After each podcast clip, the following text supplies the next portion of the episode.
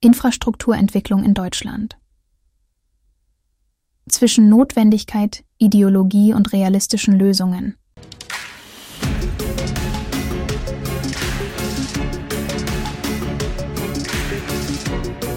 Klimaschutz mit sozialer Gerechtigkeit. Ganz konkret eben ermöglichen, wenn man sich dann ein E-Auto kauft als Familie, weil das alte Auto nicht mehr funktioniert, dann zu sagen, da gibt es eine Förderung für Menschen mit wenig Einkommen auch deutlich höher als für Menschen mit hohem Einkommen, 9000 Euro. Die Debatte über die Infrastrukturentwicklung in Deutschland hat in den letzten Jahren an Intensität zugenommen. Insbesondere Politiker und Parteien betonen die Notwendigkeit, mehr in den öffentlichen Nahverkehr und die Schieneninfrastruktur zu investieren, um den CO2-Ausstoß zu reduzieren. Diese Position stößt jedoch auf geteilte Meinungen in der Bevölkerung. Die zunehmenden Staus und der Zustand vieler Straßen in Deutschland sind unbestreitbare Probleme. Autofahrer und Logistikunternehmen leiden unter Verzögerungen, die nicht nur wirtschaftliche Auswirkungen haben, sondern auch den CO2-Ausstoß durch den Stillstand im Verkehr erhöhen. Die Forderung nach verstärkten Investitionen in den ÖPNV und die Schiene ist jedoch nicht überzeugend und zu einseitig. Der Individualverkehr sollte nicht pauschal als Klimasünder stigmatisiert werden. Jeder Arzt, Bauer oder Supermarkt benötigt eine funktionierende Mobilität, um effizient arbeiten zu können. Die Mitarbeiter müssen zur Arbeit kommen können und die Logistikketten für die Lebensmittelproduktion müssen reibungslos funktionieren. In diesem Zusammenhang ist es wichtig, realistische und ausgewogene Lösungen zu finden und voranzutreiben. Einseitige Investitionen in ideologischen und egoistischen Denkweisen helfen unserer Gesellschaft nicht. Staus verursachen mehr CO2 als fließender Verkehr. Und es wirft die Frage auf, ob die Konzentration auf den Ausbau des ÖPNV und der Schiene die effektivste Strategie ist. Wir brauchen eine Optimierung der bestehenden Straßeninfrastruktur und die Förderung umweltfreundlicher Fahrzeuge, ebenso wie die Sanierung und Optimierung des Schienenverkehrs. Die Forderung nach verstärkter Urbanisierung und der Annahme, dass Produkte nachhaltig zu den Verbrauchern geliefert werden können, ist blauäugig. Solche Strategien sind nicht für alle Lebensbereiche praktikabel. Es ist notwendig, sowohl städtische als auch ländliche Gebiete in die Überlegungen einzubeziehen um eine umfassende Lösung zu gewährleisten.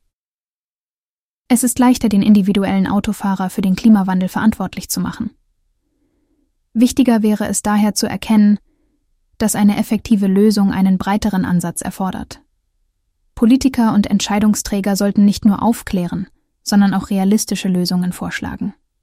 Das Ganze funktioniert außerdem auch nur durch den Ausbau von erneuerbaren und nachhaltigen Energien, der Förderung umweltfreundlicher Transportmittel in allen Bereichen und die kontinuierliche Verbesserung der Straßeninfrastruktur. Die Diskussion über die Infrastruktur in Deutschland erfordert eine ausgewogene Herangehensweise. Es ist wichtig, die Bedürfnisse der Gesellschaft und der Wirtschaft zu berücksichtigen, ohne den Umweltschutz zu vernachlässigen. Investitionen sollten nicht nur auf den Ausbau des ÖPNV und der Schiene beschränkt sein, sondern auch die Verbesserung der Straßeninfrastruktur und die Förderung nachhaltiger Technologien umfassen. Nur durch einen ausgewogenen Ansatz können wir eine effektive und nachhaltige Mobilität für die Zukunft gewährleisten. Sven Reuters Meinung hierzu ist klar. Wer eine umweltfreundliche Transportmöglichkeit für Menschen und Güter anstrebt, sollte nicht nur Vorschläge präsentieren, die lediglich 15 Prozent der Wählerschaft ansprechen, sondern vielmehr Lösungen präsentieren, die tatsächlich effektiv, realistisch und praktikabel für alle Menschen sind. Die Grünen wollen im Fall einer Regierungsbeteiligung ein flächendeckendes Tempolimit einführen. Bei 130 km/h soll auf deutschen Straßen Schluss sein.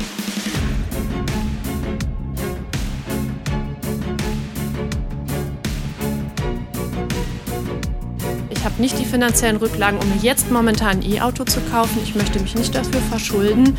Wie schaffen Sie es, die ländliche Bevölkerung damit ins Boot zu holen, damit die nicht hinten rüberfallen?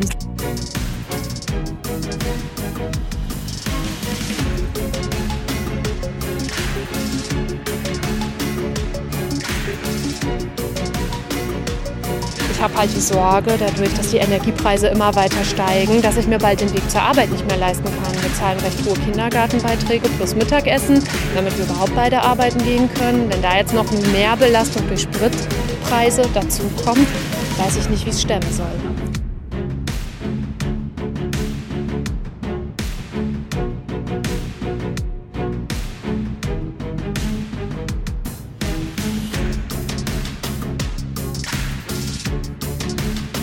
Pläne der Bundesregierung sind so groß für den Ausbau der erneuerbaren Energien, dass sie ähm, nicht zu überbieten sind.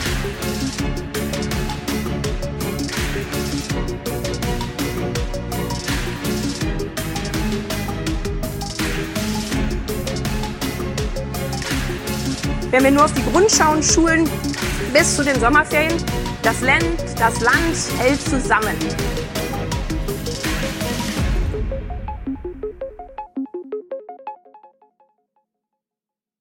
Dies war eine Produktion der Radical Live Studios. Nicht vergessen, folgt uns auf Spotify oder Apple Podcasts.